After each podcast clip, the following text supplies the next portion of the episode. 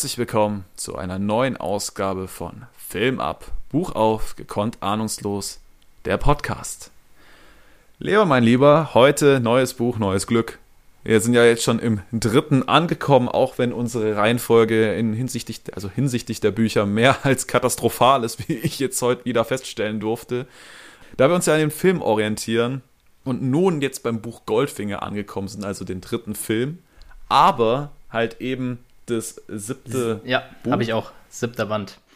Von mir natürlich auch noch Hallo, bevor ich jetzt einfach so dazwischen krätsch. Äh, freut mich, dass, hier, dass, wir hier dabei sind. Ja, ist eine lange Überleitung. Es war eine lange Überleitung, um reinzufinden. Ja, die war gut. Ich wollte es auch gar nicht ähm, an dir festmachen, aber ich habe gemerkt, ich stürze jetzt hier rein. Vielleicht kurze liebe Grüße hier auch mal reinsenden. Kommt vielleicht ganz ja, gut. Liebend, liebend gern. Ich hätte dir deinen Slot noch gegeben. Ja, aber, sehr schön. Wir so, verstehen uns, ich sehe schon. Genau, siebte Buch, dritte Film. Das Problem war jetzt, wir haben als erstes das sechste Buch besprochen davor das fünfte Buch jetzt. Ja. Jetzt sind wir wieder eins weiter. Wir sind beim siebten Buch. Also vollkommen verwirrend. Ähm, ich weiß gar nicht, wie wir das in Worte fassen sollen. Jetzt aber, wie gesagt, probieren wir es erneut mit euren beiden Lieblingspodcastern, der äh, eben, eben so rüpelhaft eben ins Wort gefallen ist, obwohl ich ihn noch ankündigen wollte, der fabelhafte, heute wieder aus Darmstadt zugeschaltete Leon. Hallo. Ja, hallo. Jetzt machen wir es nochmal richtig und förmlich. Sehr schön. Freut mich. Und die Rüpelgrüße gehen natürlich raus nach ebenfalls Mittelhessen. Ist es noch Mittelhessen? Nord, Nord, Nord sogar bitte. schon, Entschuldigung. Ja. Ich, ich übe noch. Ja. Nächstes Mal habe ich es. es geht auf den Dezember zu großen Schritten auf Weihnachten. Es wird winterlich. Die heutige Folge allerdings nicht, weil wir befinden uns in einem wärmeren Gefilden. Absolut. Aber was, wenn wir jetzt an Goldfinger denken, also wie gesagt, heute großer Einstieg in Goldfinger. Mhm. Was fällt dir zum Film Goldfinger noch ein? Was waren da deine Gefühle, als wir den geschaut haben? Was hast du, was ist hängen geblieben? Was sind deine Erwartungen vielleicht auch ans Buch? Meine Erwartungen ans Buch sind groß, weil ich glaube, der Film ja bei uns ziemlich gut abgeschnitten äh, hat, insgesamt auch was die Bewertung anging. Und ich glaube auch, dass er ziemlich gerne gehört wurde, wenn ich mir die Hörerzahl noch mal in den Kopf rufe. War das, glaube ich, auch ein sehr gut gehörter Podcast von uns. Ähm, deshalb ich erwarte schon auch, dass das Buch da mithalten kann. Ich habe ja immer die Hoffnung, dass der Film nicht von irgendwoher kommt, sondern schon aus dem Buch herkommt. Das heißt, da müsste ja schon so ein bisschen die Grundlage auch ganz gut gewesen sein. Natürlich machen Schauspieler auch immer viel aus. Ja, was mir insgesamt im Kopf geblieben ist, ist natürlich Goldfinger selbst. Da hat es natürlich auch viel mit dem Schauspieler, wie ich gerade schon angedeutet habe, zu tun.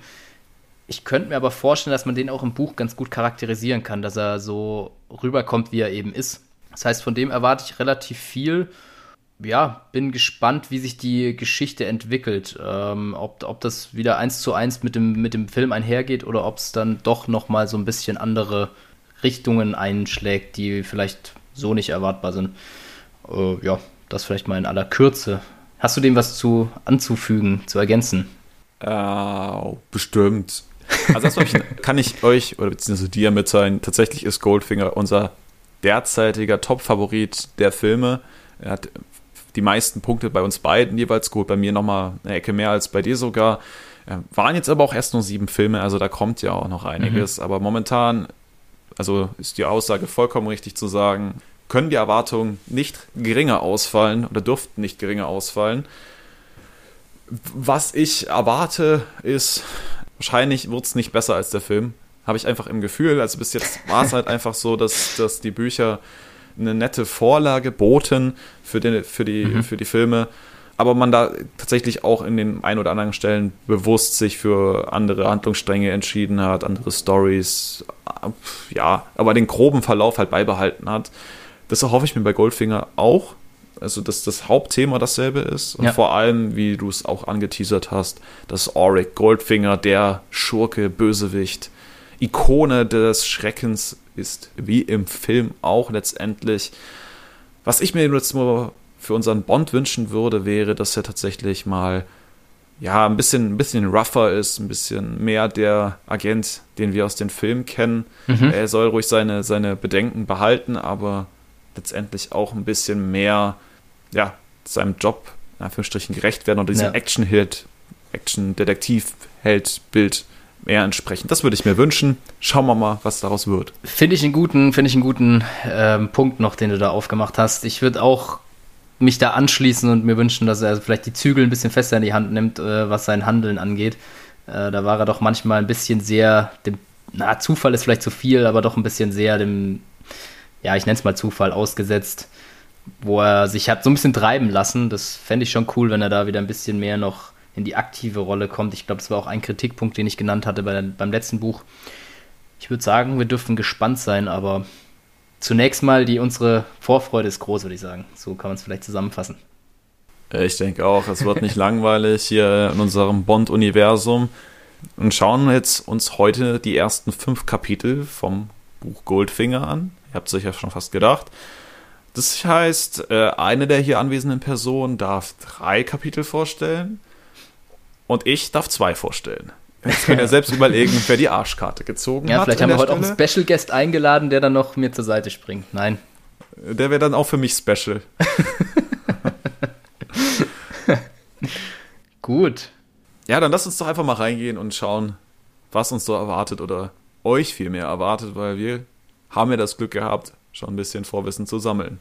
Genau, da würde ich euch doch gleich mal mit meinem ersten Kapitel hier beglücken, äh, weil bei mir ja, wie Benedikt gerade festgestellt hat, der Bärenanteil oder Löwenanteil liegt.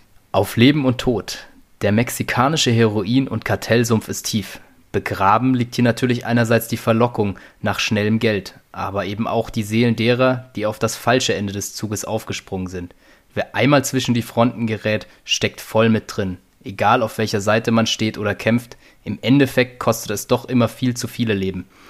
Dann doch lieber den Griff zum Opium für den kleinen Mann, dem Alkohol. Miami ist ja der prädestinierte Ausgangspunkt, um sich mal wieder so richtig einen reinzustellen und sich an die nächstbeste Frau ranzuschmeißen. Mal sehen, was der Abend noch so bringt. Genau, mal einiges. Sehen. Ja, er bringt einiges, einiges. und wir starten am Miami Airport. Ähm, und tatsächlich fand ich cool, wir fangen tatsächlich mit Bond an. Fand ich sehr schön, dass da unser Hauptcharakter gleich mal reinkommt. Ich fand es letztes Mal auch nicht unbedingt schlecht gemacht, aber diesmal finde ich es auch cool, mal eine Abwechslung drin zu haben und Bond gleich mal ins, äh, reinzuschmeißen.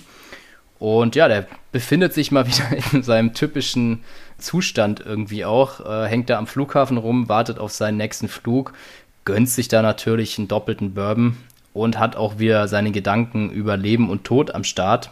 Ist sich da eigentlich sicher, dass er den Tod kühl zu nehmen hat, weil es ja eigentlich auch zu seinem Beruf gehört. Schließlich hat er hier ja auch die seltene 007er Anfangsnummer, mit der er ja lizenziert ist für quasi alles Mögliche.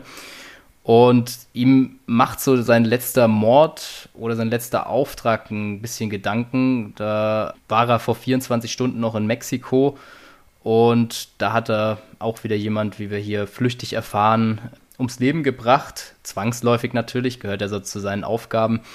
Er macht sich jetzt eben Gedanken darüber, dass das Leben so beängstigend schnell aus demjenigen entwichen ist, was ihn ja doch eben sehr nachdenklich stimmt. Und des Weiteren hat er noch ein paar Wehwehchen davongetragen, zum Beispiel eine geschwollene Handkante. Das heißt, wir können hier drauf schließen, dass er vielleicht auch ja, seine Waffe nicht hat nutzen können, sondern seinen Körper als Waffe nutzen musste und sich verteidigen musste.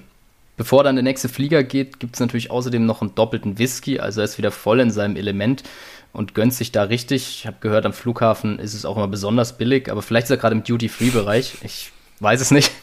Es ähm, war bestimmt alles anders zu der Zeit. Ja, stimmt. Da, da war er auch einer der wenigen Gäste. Ähm, da war ja noch nicht so viel Betrieb auf dem Flughafen. Aber insgesamt ist es aber halt so, dass ihn der Alkohol von seinem letzten Fall nicht so richtig wegbringt von den Gedanken und er stellt fest, dass es einer der schmutzigsten und gefährlichsten Fälle zuletzt gewesen ist. Mal sehen, um was es da genau ging. Wir erfahren dann, dass es um einen Mexikaner ging, der eine ordentliche Mondplantage vor der Hütte hatte und daraus eben Opium gemacht hat und es im weitesten Sinne in Mexico City vertickt hat darauf sind natürlich dann andere Leute in der Welt aufmerksam geworden, die eben mal gerne das schnelle Geld machen wollten. Ein englischer ähm, Import-Export-Kaufmann wollte sich da dann seine gute Dividende sichern und ist damit eingestiegen und hat es versucht, über London zu schmuggeln, über seine, ich glaube, es war eine Düngemittelfirma oder so, unter der das Ganze als Deckname dann gelaufen ist. Allerdings ist nur dumm, dass halt kurz vorher in England ein Heroinverbot erlassen wurde. Ähm, das heißt, das ist dann irgendwie aufgeflogen und damit war er halt nicht mehr so ganz im, innerhalb der ja, wie soll man sagen, gesetzlichen Rahmenbedingungen unterwegs. Ähm, das heißt, es sollte dann nach, äh, nachverfolgt werden und man wurde darauf eben aufmerksam vom britischen Geheimdienst, weil ein Dealer da sich auch nicht wirklich gut benommen hat und eben auch noch versucht hat, sein, seine Sachen abzuzwacken, sage ich mal, und daraus auch noch Kapital zu schlagen. Und das war natürlich gefundenes Fressen für Scotland Yard. Ja, und die haben dann diesen Mann weiter verfolgt, diesen Dealer, und sind dann eben auf den Mexikaner aufmerksam geworden und Bond hatte dann die ehrenvolle Aufgabe, da mal ein bisschen nachzuforschen und in Mexiko dem, der Sache auf den Grund zu gehen. Genau, hat den Mexikaner dort auch ja, gefunden und hat aber festgestellt, dass für Bond die Leute da eigentlich eher so ein bisschen Amateure sind, hat dann auch den Engländer äh, hochgehen lassen, samt, seiner Düngel, samt seines Düngemittelkonzerns. Und ich glaube, hochgehen lassen, so wie ich es bei mir verstanden habe, war im wahrsten Sinne des Wortes. Er hat nämlich, bei mir wurde dann geschrieben, er hat das Spektakel aus einiger Entfernung beobachtet. Ähm, das mhm. heißt, er hat die Lagerhallen, glaube ich, wirklich auseinandergesprengt.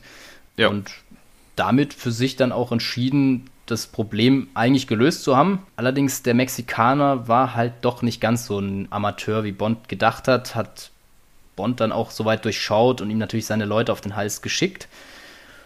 Ja, und wie das dann so ist, in irgendeiner dunklen Gasse trifft man dann aufeinander.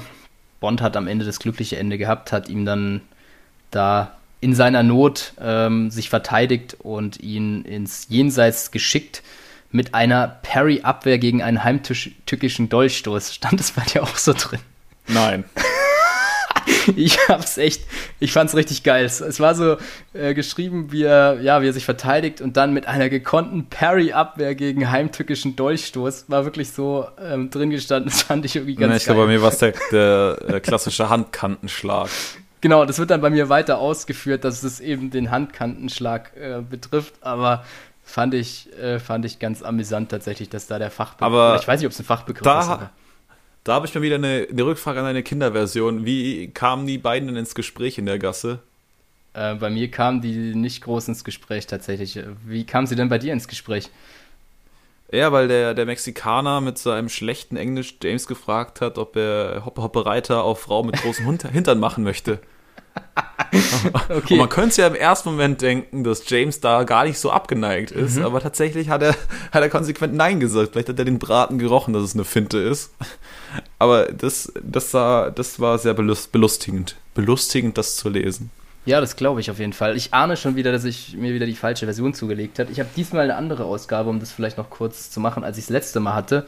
Junge. Ich nehme mal das an, dass du bei deiner, bei der, bei der coolen ich Reihe geblieben bist, die alle zusammenzupassen, ne? Genau. Schön, dann darfst du uns wieder mit den wirklich wichtigen Fakten noch ähm, ergänzen. Ja, immer. genau, ja. Wo waren wir stehen geblieben? Beim gekonnten Handkantenschlag ähm, auf den Kehlkopf. Und der hat so gut gesessen, dass der Mann noch bevor er den Boden berührt hat, schon tot war. Das wurde bei mir dafür dann noch ein bisschen ausgeführt. Insgesamt war das in irgendeiner dunklen Gasse, hat auch niemand groß mitbekommen, aber Bond hat für sich entschieden, er sollte sich schleunigst aus dem Staub hier machen und hat sich in die nächste Maschine gesetzt, um das, um das Land zu verlassen, ist dann über Caracas eben jetzt bis Miami gekommen. Genau, und will dann später noch nach New York weiterfliegen.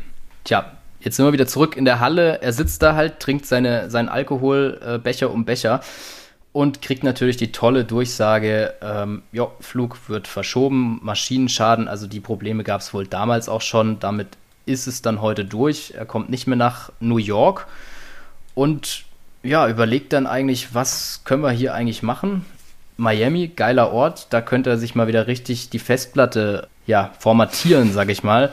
Und nebenbei vielleicht auch noch ein Luder, wie es bei mir leider sehr abwertend geschrieben stand, Ach ja, Bett anlachen. Hast du da schon mehr Infos wieder? Willst du da gleich reingehen? Äh, bei mir war es wenigstens nur das Flittchen, aber. Das Flittchen, okay, bei mir war es Luder, ich zitiere hier. Genau, und sich einfach mal wieder so richtig gehen lassen, das wäre sein, sein Wunsch. Naja, er hat ja schon gute Arbeit geleistet mit genau. seinem Vortrinken. genau, äh, Weg, auf Wegbier kann er, glaube ich, verzichten. Er muss erstmal schauen, dass er überhaupt da bis in die Stadt reinkommt, wo, dann, wo es dann richtig abgeht.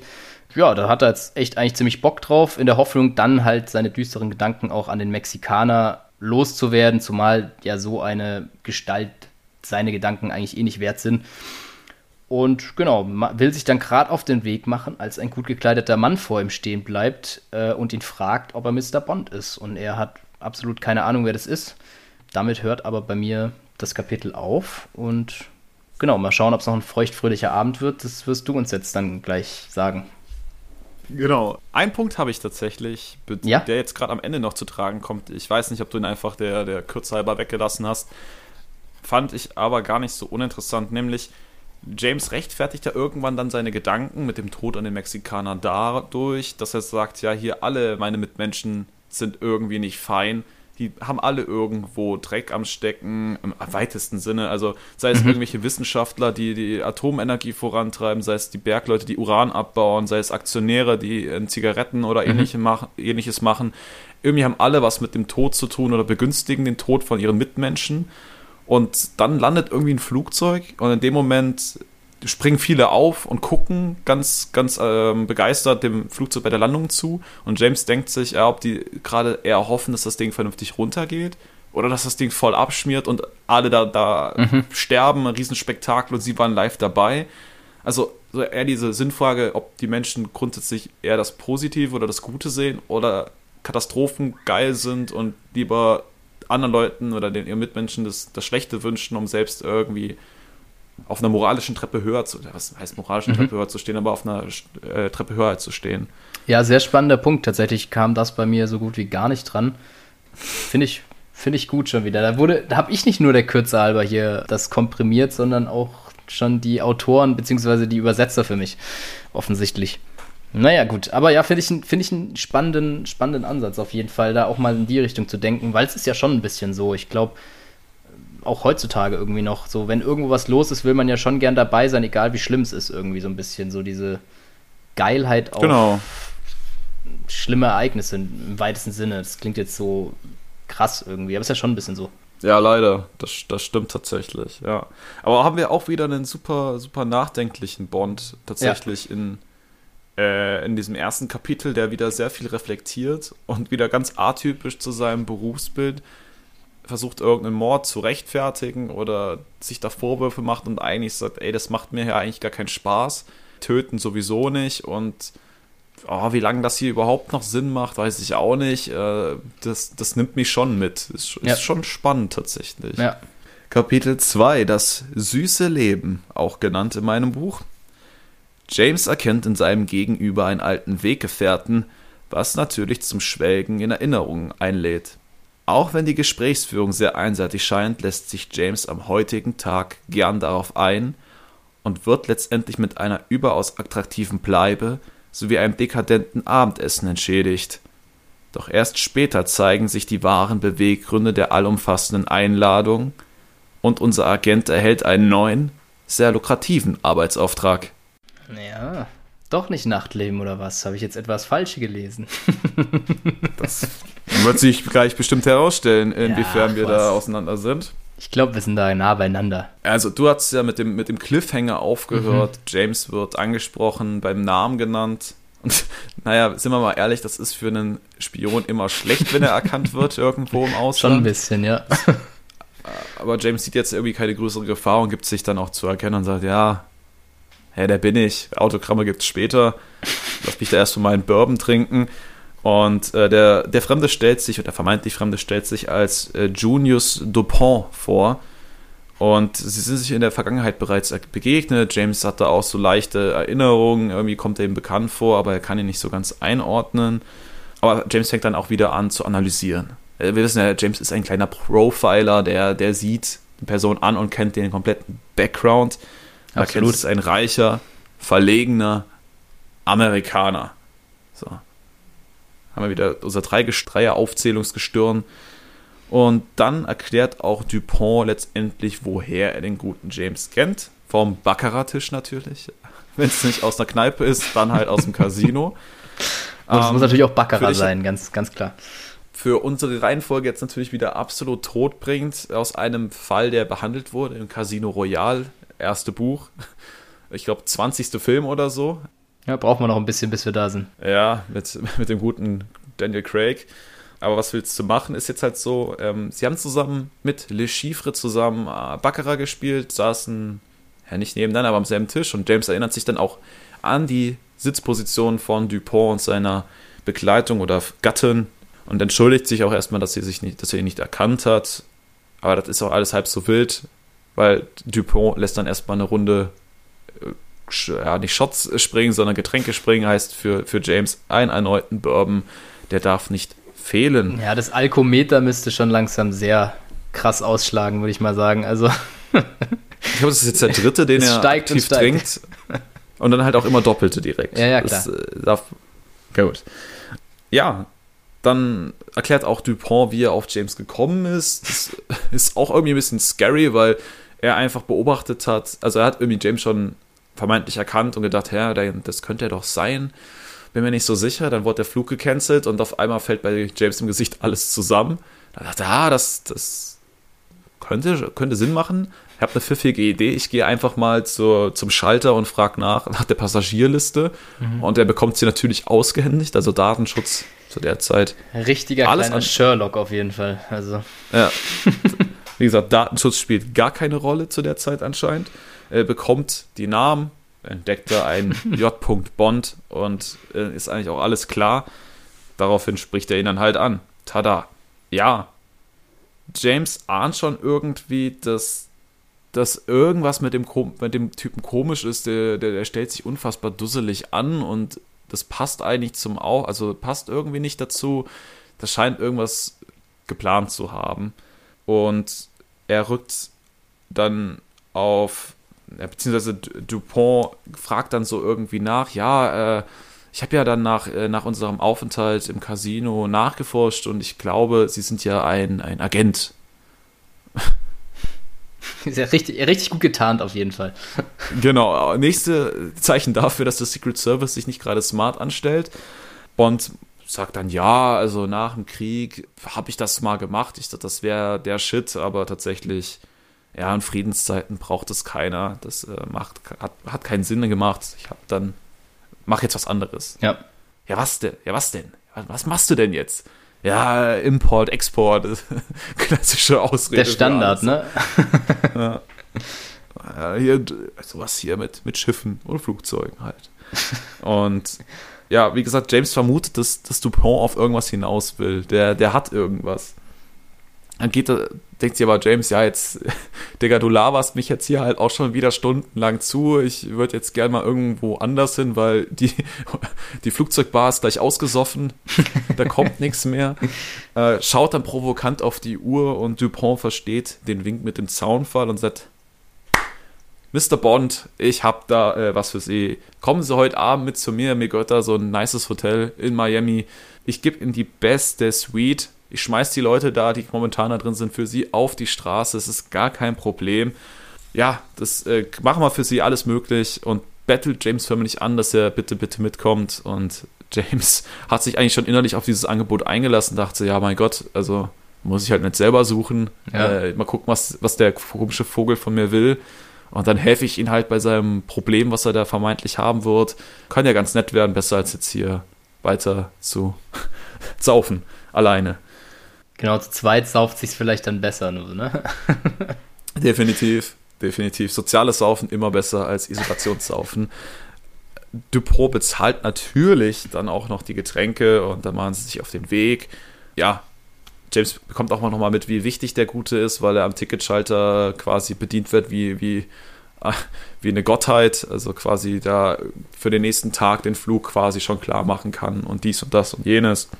Dann werden sie vom Chauffeur auch noch zum Hotel, äh, nicht zum Hotel gefahren, sondern zu, erstmal zu einem Restaurant gefahren. Genau, der Chauffeur bekommt dann aber auch Anweisungen, wie das Hotel repariert werden soll, damit James da einen schönen Aufenthalt haben wird. Das, Hotel, äh, das Restaurant, wo sie jetzt gelandet sind, ist rippelrappel voll. Ist aber kein Problem, wenn du mit einer Ortsprominenz da bist. Dupont bekommt natürlich seinen üblichen Platz und bekommt direkt die wichtigen Kellner, also den, den Weinhansel und den Essenshansel da zur Verfügung gestellt, die da äh, parat stehen, für, nur für die beiden. Und Dupont übernimmt auch die Bestellung. Es gibt leckere Steinkrabben, von denen er da James schon eine halbe Stunde erzählt hat, wie geil mhm. die doch sind und wie lecker. Und natürlich en masse Alkohol. James, äh, erstmal Dupont bestellt eine Flasche Rosé und einen doppelten, für James einen doppelten Wodka Martini Also spätestens jetzt müsste James eigentlich sternhagelvoll sein. Ich weiß Absolut. nicht, wie der überhaupt also, noch zu irgendwas fähig ist. so. Aber gut. James erkennt nun, dass Dupont glaubt, er habe ihn jetzt am Haken und gibt sich auf einmal ganz anders als am Anfang. So viel selbstsicherer und dies und das. Und dann fragt er ihn auch direkt, ja, Canastra.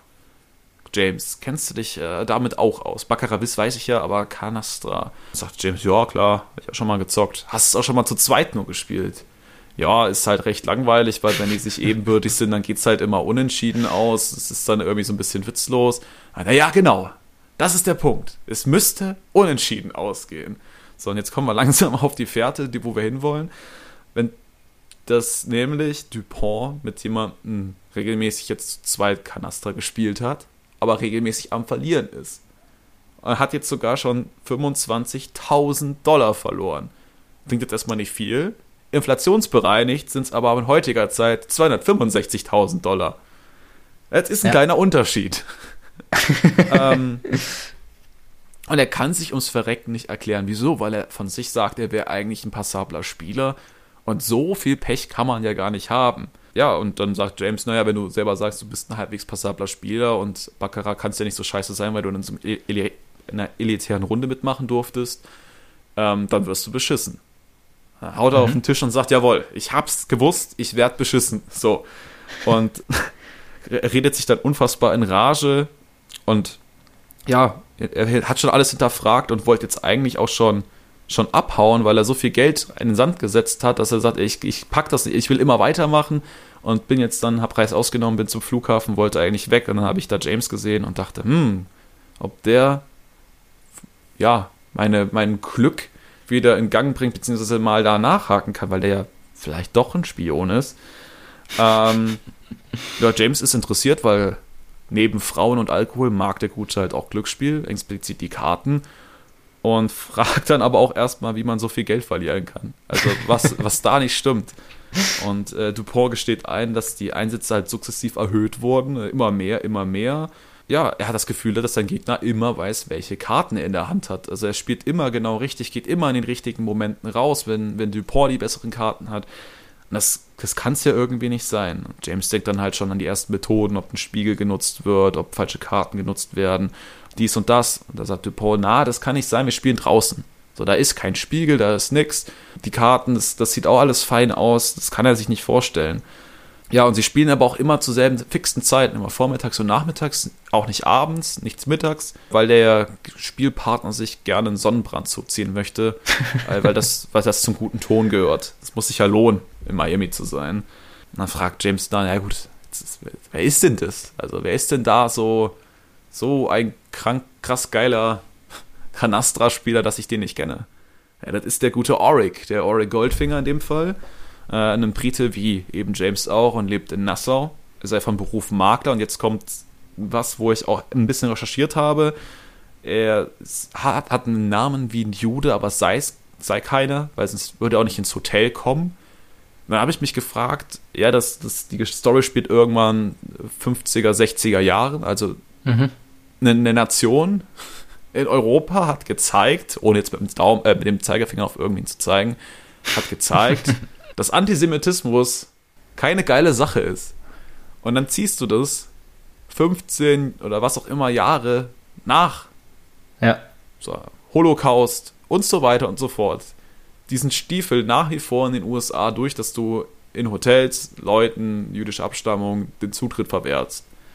Da habe ich gedacht, das kann ja eigentlich, also ja, dass Antisemitismus kein, kein deutsch gemachtes Ding ist, sondern überall immer mal wieder ein Thema ist, alles gut. Ja. Aber das hat kein Lerneffekt war, dann habe ich recherchiert, das hängt halt auch unmittelbar damit zusammen, dass halt viele Flüchtlinge nach in die USA übergesiedelt sind in Kriegszeiten, in Nachkriegszeiten und da so eine leichte Überschwemmung gab und man Angst hat wahrscheinlich momentan bei der aktuellen Flüchtlingskrisen hier in Europa, dass irgendwie die Kultur verloren geht, dass man alle Geschäft Geschäftlichkeiten an irgendwelche Kulturen verliert oder was auch immer, ohne das jetzt zu krass zu, zu ähm, ja, vertiefen. Und man da in, in Miami zum Beispiel ganz viele Hotels hatte, wo man, oder Gegenden oder Viertel hatte, wo man Juden den Zutritt verweigert hat, um sie da außen vor zu halten. Das fand ich tatsächlich sehr spannend, dass das nach wie vor da so ein, so ein Thema ist. Ich weiß nicht, war das bei dir im Buch auch so genannt? Nee, ich wollte gerade wollt sagen, bei mir war ah. das tatsächlich nicht drin, aber ja, finde ich, find ich auch sehr krass, finde ich auch spannend, äh, dass es eben da so ein Thema ist. Ich meine, dass wir es bis heute nicht schaffen, ist dieses Thema irgendwie ganz raus aus der Gesellschaft zu kriegen, ist ja das eine bittere.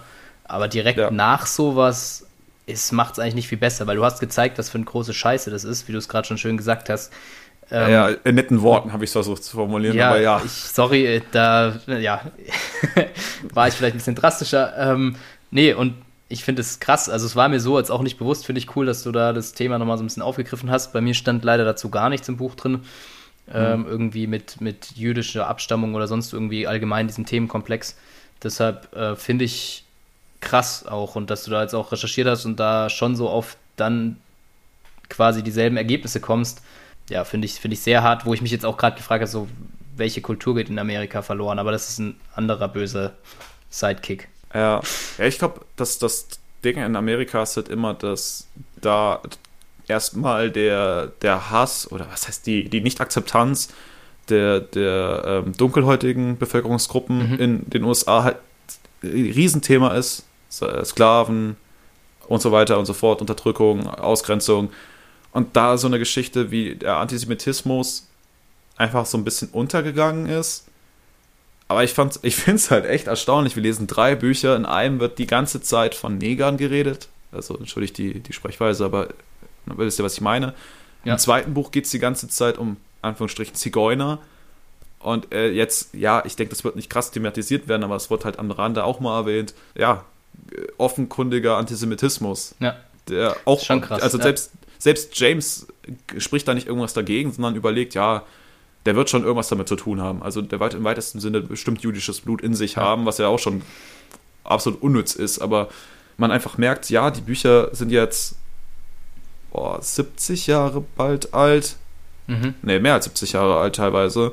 Und dass sich viele Themen einfach immer wieder aufrollen, immer wieder da sind, immer wieder präsent sind und man die nie richtig bearbeitet irgendwie, ja. weil es ja nach wie vor, ja, Stichwort jetzt gerade brandaktuell, Antisemitismus wieder ein Riesenthema ist. Und ich, einfach solche Geschichten äh, ja, immer wieder hochkochen. Finde ich auch total schwierig. Ich finde es auch krass, dass Ian Flemings da als Autor jedes Mal sich an diesen Themen auch ein Stück weit abarbeitet und sich sicherlich seiner Rolle bewusst ist, aber es kommt in diesen in seinen Romanen jetzt in dem Fall, ich kenne nicht viele andere von ihm, muss ich gestehen, oder kein anderes, um, um ehrlich zu sein, äh, weiß ich nicht, wie er es da sonst gehalten hat, aber in diesen Fällen gehört es vielleicht auch ein Stück weit dazu, weil es auch immer in dem Spannungsfeld auch Ost-West-Konflikt ein Stück weit spielt. Das hatten wir auch schon thematisiert. Aber ich finde es sehr unsensibel von ihm, wie er die Themen, Themen da platziert. Ich frage mich, ob das eine gesellschaftliche Kritik sein soll und er damit nochmal aktiv darauf aufmerksam machen möchte oder ob er da einfach relativ unsensibel ist und da als Trampel einmal durch alles durch ja, trampelt. Das, das verstehe ich nicht so ganz, weil ich weiß nicht, manche Autoren haben ja sicher auch immer so einen gesellschaftskritischen ähm, Blickwinkel und greifen da ja auch gern Themen auf und versuchen da auch vielleicht Sachen anzuprangern. Aber in dem Fall kommt es mir schon sehr provokativ vor. Man muss natürlich das auch immer unter der Brille sehen. Damals waren noch ein bisschen andere Zeiten, also gerade auch mit den Ausdrücken Neger und so, denke ich, mhm. macht es nicht besser, aber war vielleicht noch ein bisschen andere Zeit. Trotzdem finde ich es ziemlich unsensibel. Also je länger ich drüber nachdenke, wo ich ja, jetzt nicht direkt eine gesellschaftliche Kritik erkennen kann, sondern einfach so dieses Thema halt da eingebunden wird und sich so ein bisschen dran abgearbeitet wird manchmal. Genau, und äh, den Gedanken habe ich auch ganz oft, ob das jetzt tatsächlich eine Kritik sein soll, dass man das einfach erwähnt, um darauf aufmerksam, um mhm. auf, Miss, auf Missstände aufmerksam zu machen, was in der Zeit natürlich fragwürdig ist tatsächlich, weil das ja äh, tendenziell auch eine Zeit ist, wo das tatsächlich Konsens ist. Ähm, heute aber so betrachtet werden kann, oder ob man einfach offen und ehrlich sagen muss, ja, das ist halt einfach nicht mehr zeitgemäß. Mhm. So, und ja. da hatte der Autor keine tiefere Intention, weil das ist einfach jetzt auch nur ein Seit, einfach ein, ein Satz an, am Rande, den wir jetzt natürlich riesig aufbauschen mhm. und da auch einfach drüber lesen kann und sagen kann, ja, was damals ist, war damals, aber ich fand es halt gerade so krass mit dem Aspekt, dass das Ganze halt 15 Jahre nach dem größten Völkermord äh, der letzten Jahrtausend ja. quasi war. Und die USA ja bekanntlich auf der Seite gekämpft haben, der Befreier, gerade auch viele Konzentrationslager in Deutschland und Umgebung befreit haben. Und du dann in einem Land Hass gegen genau diese Bevölkerungsgruppen schürst. Ja. Oder Das ist eigentlich sehr paradox. Also, ja, es ist. Aber das ist, glaube ich, jetzt nicht unsere Aufgabe im Podcast, den Antisemitismus in den 50er Jahren oder 60er Jahren der USA zu, nee, zu nicht. lösen. Aber ich finde es trotzdem schön, wenn wir die Themen vielleicht auch ein bisschen aufgreifen. Gerade wenn du auch sagst, du hast ein bisschen recherchiert. Ich glaube, dass das Ja. für euch als Zuhörer oder ich hoffe zumindest auch ein bisschen interessant ist. Ähm, deshalb finde ich es cool, wenn wir da so ein bisschen Exkurs machen. Ich hoffe, das seht ihr als Zuhörer oder hört ihr als Zuhörer genauso. Ja, um den, den Punkt da noch abzuschließen, äh, klar liegt da auch irgendwo so bei uns die Verfehlung, dass wir uns nicht mit dem Autor näher beschäftigen oder beschäftigt haben bis Ja. jetzt. Vielleicht sollten wir das auch mal machen. Äh, ob es da irgendwie darauf Hinweise gibt, um da eine Richtung irgendwie zu finden. Mhm. Aber wir wollten das jetzt ja sowieso nicht autorenlastig besprechen oder eine, eine tiefergründige Buchbesprechung machen, sondern eher den Inhalt versuchen zu besprechen und da eine Genau. Meinung zu äußern. Ja. Und an den Stellen, wo wir wirklich sagen, Genau. es ist halt einfach nicht zeitgemäß und es hätte es auch nicht sein sollen, also jemals irgendwo, ähm, weil es einfach eine mehrklassigen, Mehrklassengesellschaft etabliert oder Ja. ja, vor allem gewisse Zweige halt einfach krass denunziert oder ja, ihr wisst schon, was, auf was wir hinaus wollen. Da, da können wir, glaube ich, unsere Punkte anfügen. So, und das haben wir an der Stelle auch wieder getan. Also wir bleiben uns gut, da also- treu. Danke dir für deinen Input da. Aber das fiel halt auf. Also wie gesagt, drei Bücher besprochen und dreimal immer wieder dieselben Mist in Anführungsstrichen. Abgesehen vom Frauenbild, was dann sowieso in den meisten Fällen eine vollkommene Katastrophe ist. Aber ich glaube, das haben wir jetzt schon zum eine Millionsten Mal Ja, formuliert. aber darf, darf man trotzdem immer wieder unterstreichen, glaube ich. Gut, äh, zurück zum guten Auric Goldfinger, der als Makler arbeitet, aber keiner so richtigen Plan hat, was der eigentlich macht. Der erzählt viel, der erzählt super viel, wenn der Tag lang ist. Aber wirklich so eine Idee hat da keiner. Er ist aber stinkreich. Er hat wirklich unfassbar viel Geld und gehört wahrscheinlich zu den reichsten Männern der Welt und handelt mit Gold international, also verkauft es äh, wertbringend im Ausland. Und dann versteht Dupont auch nicht so richtig, warum er dann unbedingt diese 25.000 von ihm braucht, weil das ist ja für ihn aus der Portokasse easy bezahlbar. Das äh, juckt den ja nicht, ob er jetzt die 25.000 mehr hat oder weniger. Naja, äh, das Essen kommt mit diesen tollen Krabben da, Steinkrabben, ist auch hervorragend. Und James sieht so eine Parallele zu Heinrich dem Achten mit diesem riesigen Mahl, was einfach viel zu übertrieben ist, viel zu dekadent ist. Und nach dem Essen ist Dupont richtig, richtig happy, rülpst auch nochmal eine Runde quasi, um zu verdeutlichen, wie sättigend und geil das war und sagt dann auch noch, das Essen, also wir hatten wahrscheinlich auf der Welt heute Abend mit das beste Essen, was es geben kann. Und da ist James an einem Punkt, wo er sich sehr, also so ein bisschen Anwiderung verspürt, weil er einfach selber denkt, ah, das, das ist nicht geil einfach irgendwie. Also anderen Leuten geht schlecht und wir essen Ja. hier über den Hunger hinaus, einfach nur, weil wir es, oder weil er es kann in dem Moment und ah, es ist irgendwie nicht so pralle. Und jetzt final kommen wir zum eigentlichen Punkt. Dupont macht James ein Angebot, wir hätten es ja schon fast ahnen können. James soll rausfinden, war, wie Goldfinger Dupont beim Canastra bescheißt und kriegt dafür 10.000 Dollar. Ja, ein ordentliches Sümmchen. Ja, genau. James sagt dann, ja, also ich habe bis morgen Abend Zeit. Dann fliege ich auf jeden Fall, komme was wolle. Vielleicht finden wir es heraus an dem Tag. Ich äh, unterstütze dich und damit ist der Deal besiegelt und das Kapitel endet. Jetzt habe ich noch einen letzten Punkt. Ich war am Anfang des, Lesen, äh, des Buches, gerade mit dem ersten Kapitel und der Hälfte des zweiten, so ein bisschen verwirrt.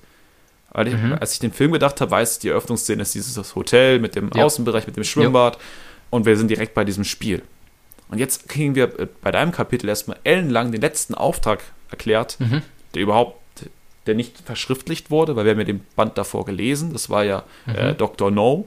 Ja, Also hat es dazwischen auf jeden Fall noch einen Fall gegeben, der sehr lange behandelt wird, mit dem ich nichts anfangen konnte.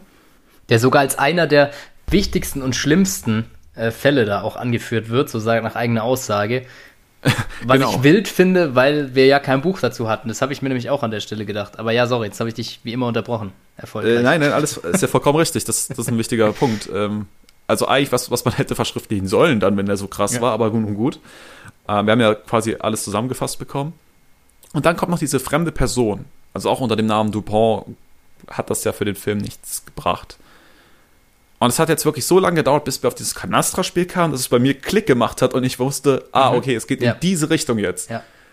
So, das, das war spannend, weil das ist eigentlich mal ganz schön, wieder Momente zu haben, wo man ein bisschen am Rudern ist und selbst überlegt, okay, ich habe jetzt schon irgendwie einen Leitfaden da, aber wir sind auch gar nicht da und wir möchten ja. halt irgendwie da hinkommen und wie schaffen die das jetzt? Weil dadurch, dass wir die Filme geguckt haben, werden halt uns viele Plot-Twists einfach vorweggenommen, was natürlich ein bisschen schade ist, ähm, aber einen Tod muss man sterben. Deswegen finde ich das eigentlich ganz cool, wenn man wieder andere Sachen mal drin hat, die dann aber nicht so weit weg sind, dass sie dann wieder zum, zur Story, die bekannt ist, hinführen. Mhm. Super komplex ich, zusammengefasst, ja. aber ich hoffe, ihr habt es verstanden. Finde ich einen guten Punkt. Also, ich kann vielleicht auch vorwegnehmen, ging mir noch bei ein, zwei Kapiteln, die jetzt folgen, von den ersten fünf, auch so ein bisschen so, dass man nicht immer ganz gedacht hat, so, hey, ja, äh, ist doch vielleicht ein bisschen anders oder noch ein bisschen mehr Info als im Film, ein bisschen anderer Verlauf. Aber finde ich auch cool, weil dadurch macht macht's Lesen auch nochmal mehr Spaß, weil man nicht sofort genau weiß, was wird kommen, äh, sondern ja, man muss es selber nochmal neu herausfinden beim Lesen. Das ist, dafür liest man es ja nochmal. Ja, exakt. So, jetzt war es aber wirklich mit Kapitel 2. Genau, und wir gehen rüber zu Kapitel 3 und ja, endlich Zeit für die Sonnenbank, wobei das Ganze eher einem antiken, antiken Solarium in ritterlicher Rüstung gleicht. Immerhin erfüllt es wohl seinen Zweck. Von Bronze Leitbraun bis zum Schwarz verbrannten lassen sich unter den Sonden alle Brauntöne des Farbkreises wiederfinden. Doch es ist nicht nur alles Gold, was glänzt. Das schmale Satinhöschen sticht hervor, ist aber leider der negative Höhepunkt an Hinguckern. Der Besitzer hätte ihn vielleicht lieber gegen etwas mehr Beinkleid eintauschen sollen.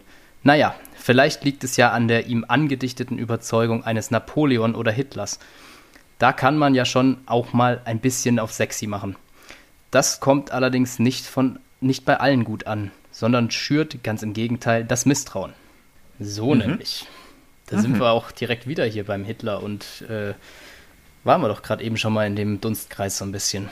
Naja, gut.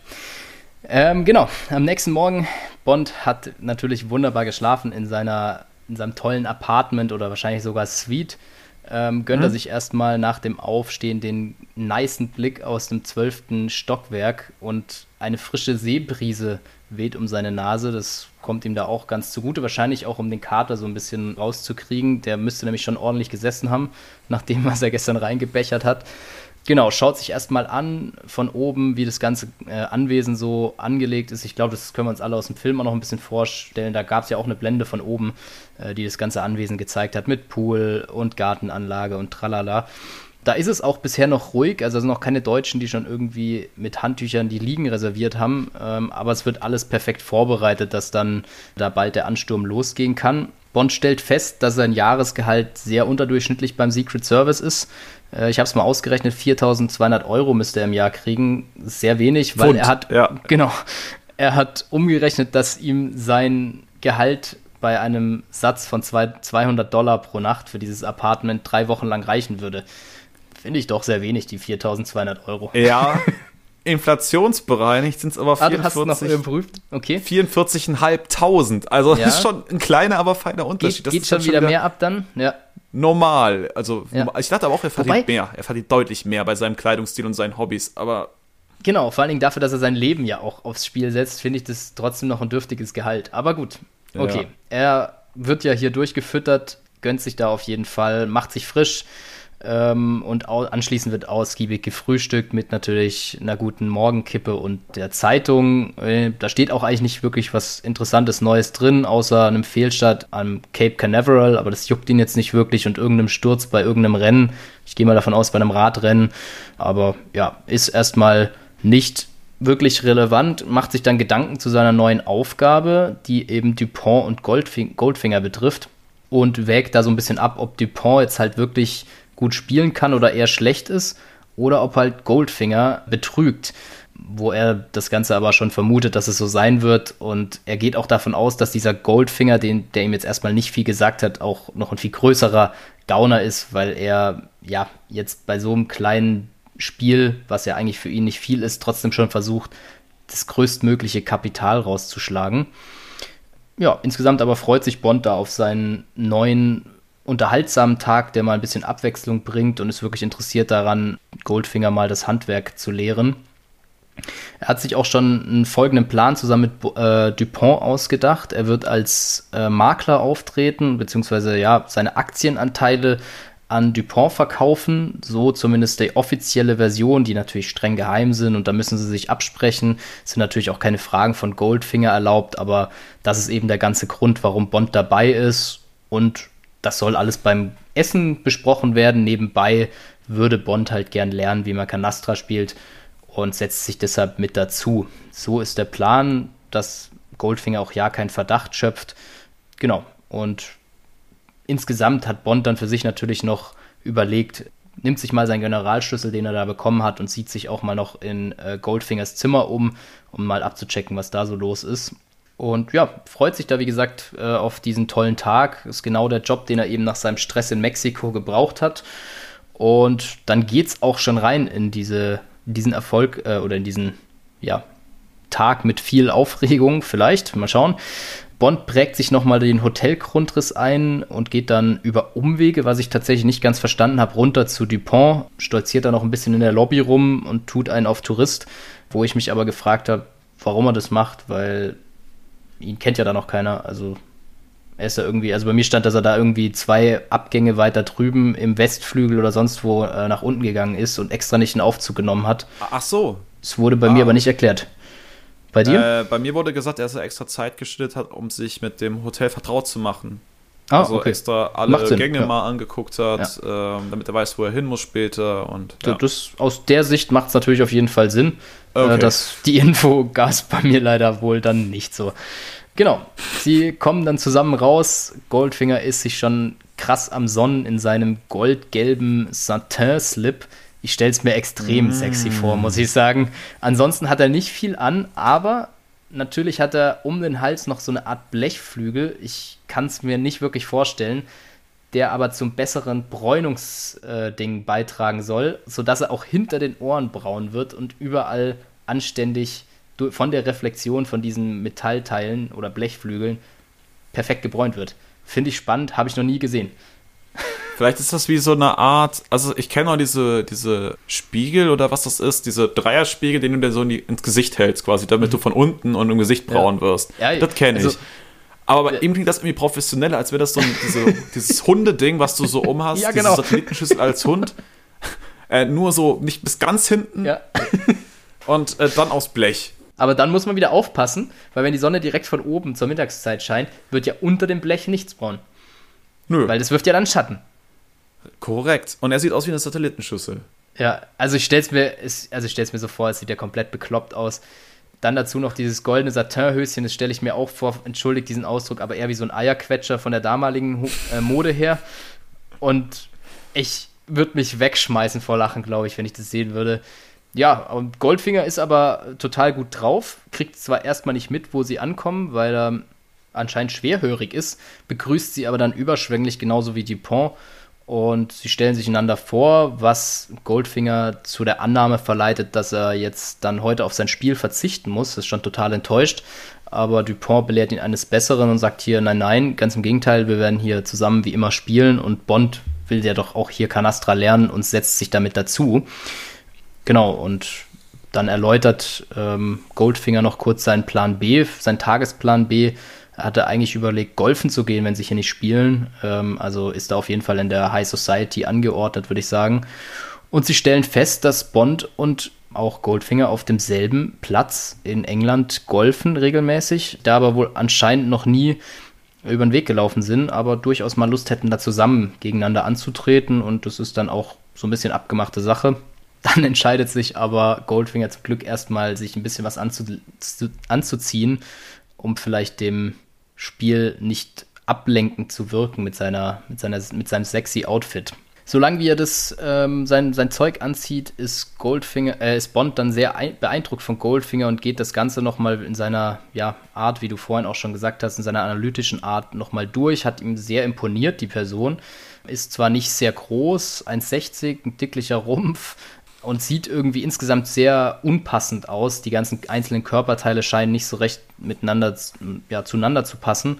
Aber dafür hat er natürlich mit seiner Bräune ein sehr gutes Aussehen erlangt, das diese Makel versucht zu übertünchen. Das Gesicht erinnert ihn eher so ein bisschen an so einen Denker oder Wissenschaftler, beschreibt es aber dann spannenderweise mit rücksichtslos, sinnlich und hart. Finde ich eine interessante Beschreibung für einen Wissenschaftler, aber gut, äh, sei es drum, das sind so seine ersten Eindrücke und er stellt eben fest, kleinen Menschen misstraut er einfach generell. Das finde ich auch eine heftige Aussage. Keine Ahnung, wie man zu so einer Annahme kommt, aber er meinte so, ja, die, denen misstraue ich generell, weil die haben ja Minderwertigkeitskomplexe, das hat man ja bei Napoleon und Hitler gesehen. Die wollen immer die Größten mhm. sein und deshalb ist es eigentlich unsympathisch, deshalb kann ich letztendlich mit Goldfinger auch nichts anfangen nach dem ersten Eindruck. Und genau, dann an diesem Gedanken schließt er dann noch an, dass er sich sehr gut vorstellen kann, wie dann Goldfinger zu seinem Geld gekommen ist, gerade mit den Vergleichen von Hitler oder Napoleon. Schon ein starkes Stück, finde ich, da das mal so einen Vergleich aufzumachen. Endlich kommt Goldfinger dann zurück in seinem bequemen blauen Pyjama-Outfit-Anzug. Ähm, fast schon gut aussehend, wie hier fallen gelassen wurde. Und Bond fällt zum ersten Mal der hässliche Hörapparat im Ohr auf, der anscheinend seine Schwerhörigkeit ähm, untermauern soll oder nochmal darstellen soll. Und das Spiel geht endlich los. Dazu muss natürlich gesagt werden, wie sitzen die beiden? Die sitzen immer gleich, weil Goldfinger muss raus in Richtung, er äh, muss Richtung Hotel schauen, weil er mhm. eine, oh, wie haben sie es genannt? Ähm, Agoraphobie ist es. Agoraphobie die Angst vor und der genau, Weite. Die Angst vor der Weite, das heißt genau das Gegenteil von Klaustrophobie äh, wie Bond dann passend erläutert. Und ähm, ja, die Agoraphobie habe ich so noch nie gehört, aber er muss eben einen geschlossenen Raum vor sich haben und muss dementsprechend Richtung Hotel schauen. Das heißt natürlich im Umkehrschluss, dass Dupont mit dem Rücken zum Hotel sitzt und Goldfinger eben mit dem Gesicht zum Hotel. Und das macht Bond schon zum ersten Mal ein bisschen stutzig, meint dann auch, ja, vielleicht solltet ihr mal hier die Rollen tauschen, wenn hier immer nur der eine ähm, verliert. Das kann ja manchmal durchaus hilfreich sein, ähm, dass dass dann das Glück vielleicht zurückkommt. So, nee, nee, das geht einfach nicht. Da gibt es keine Diskussion, sonst müssten wir das Spiel gleich lassen, weil sonst kann ich nicht mehr mitspielen, meint eben Goldfinger. Gut, das erste Spiel läuft dann tatsächlich auch nicht so, wie Dupont sich das ja, vorgestellt hat, aber Bond kann erstmal bei dem ganzen Ablauf nichts Fehlerhaftes feststellen. Äh, die Karten, die Goldfinger austeilt, scheinen alle normal zu sein, keine billigen Kartenspielertricks oder ähnliches. Und genau, die spielen dann da ihre paar Ründchen und erstmal passiert da nicht so viel Spannendes. Dann irgendwann stockt das Gespräch so ein bisschen, die zwei spielen weiter und Bond hat dann irgendwie Lust, sich mal ein bisschen umzusehen, sagt so, er steht mal auf, schaut sich mal ein bisschen das ganze Gelände an. Äh, das Geschäftliche hat ja auch noch ein bisschen Zeit, gibt es ja nachher noch das Mittagessen, also quasi alles wie verabredet. Und ja, mustert dann mal unauffällig die ganze Umgebung, ist aber eigentlich erstmal nichts Auffälliges zu finden. Die ganzen Leute mit verschiedensten Bräunungsstufen liegen darum. Schwimmbecken, da ist natürlich auch ordentlich Betrieb, ähm, sodass die Bademeister da sicher ordentlich was zu tun haben, aber alles nichts, was Goldfinger einen gewissen Vorteil verschaffen könnte. Fragt sich aber trotzdem, warum, weil er Goldfinger natürlich die Agoraphobie nicht wirklich abkauft, warum muss Goldfinger dieses Hotel immer vor Augen haben, sodass Dupont es immer im Rücken hat? Und da kommt ihm natürlich eine Idee und er überprüft mal kurz Goldfingers Zimmernummer, die praktischerweise zehn Stockwerke genau unter seinem ähm, liegen muss, laut dem Plan, den er sich ja vorhin vom Hotel eingeprägt hat.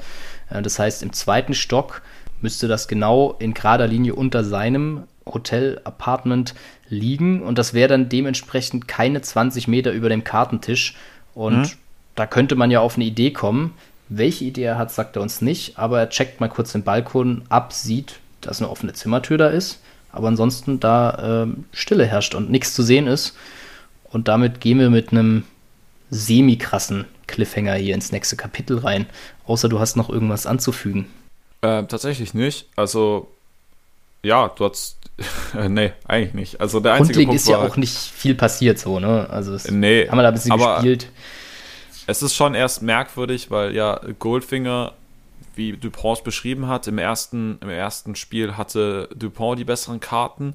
Mhm. Und Goldfinger wusste halt perfekt, wann er welche Karten abschmeißen ja. muss, dass er den Schaden halt absolut minimiert.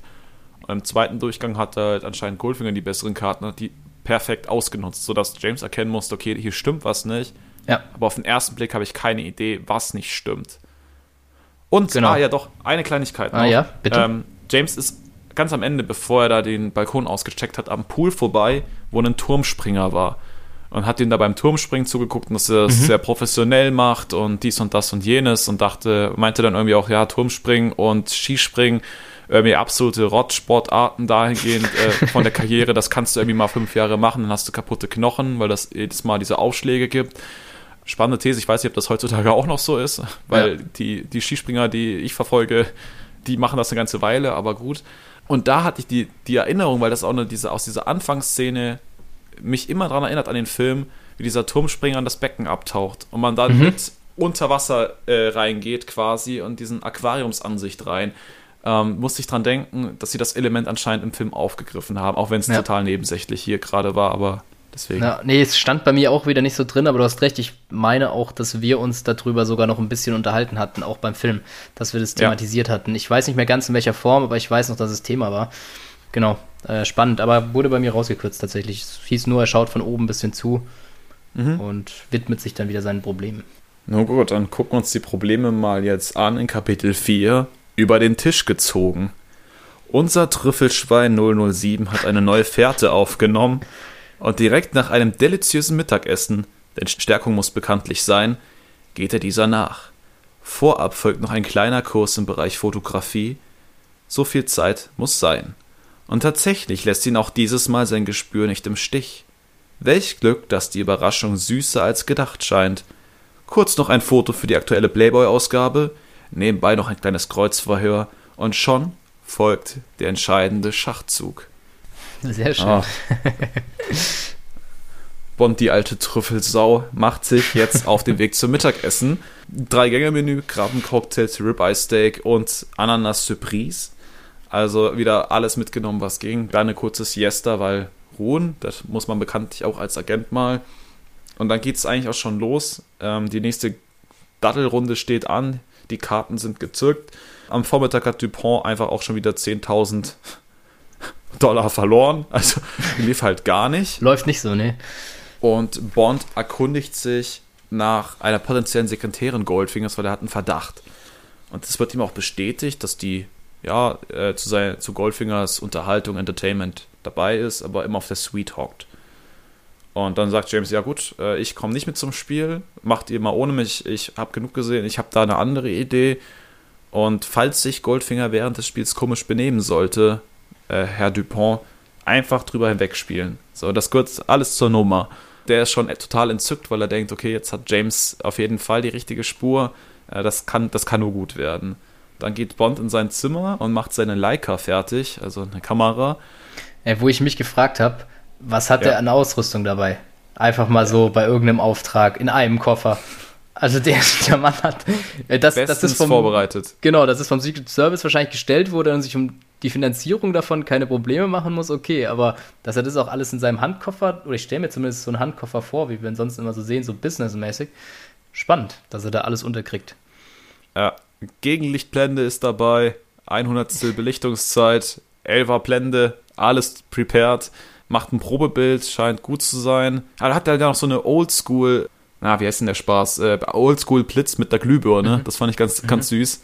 Genau, den, muss, den musste er auch erst reinschrauben. Und dann packt das erstmal beiseite, holt seine jetzige Walter PPK, wie wir wissen, seit Dr. No darf er keine Beretta mehr haben, nach dem Ende von Liebesgrüße aus ja. Moskau. Ja ähm, hat er die Walter PPK aufgeschwatzt bekommen, holt die auch noch aus seinem Koffer und übt auch mal den Generalschlüssel vernünftig zu nutzen. Das fand ich auch ganz interessant. Mhm. Für sowas wäre in einem ja. Film auch keine Zeit, wie ein Bond da 15 Mal eine Tür öffnet, um zu gucken, wie er das möglichst leise hinbekommt. Eigentlich auch gar nicht so, so blöd. Dann gibt es noch ein Kippchen auf dem Balkon und dann geht es eigentlich auch direkt los. Äh, macht sich dann auf den Weg mit der Kamera, mit dem Schlüssel, mit seiner Waffe natürlich fährt mit dem Fahrstuhl bis fast ganz runter, nimmt dann aber die letzten Meter zu Fuß auch nochmal. Und an der Zimmertür 200 hört er dann auf einmal eine Damenstimme, die Anweisung für das Canastra-Spiel liefert, was natürlich sehr verdächtig ist. Im Zimmer selbst erblickt dann James eine Frau in Unterwäsche, die äh, auf so einem ja, Tisch quasi mit Kissen gepolstert liegt, sodass man sie nicht vom Balkon aus sehen kann, aber sie mit ihrem dort aufgebauten Fernglas und Funkgerät das Spiel beobachten kann und gleichzeitig Kommandos geben kann. Scheint aber nicht so ganz involviert zu sein, weil sie sich nebenbei auch noch die Fingernägel lackiert. Also muss jetzt nicht so in Beschlag nehmen, diese Tätigkeit, aber nun gut.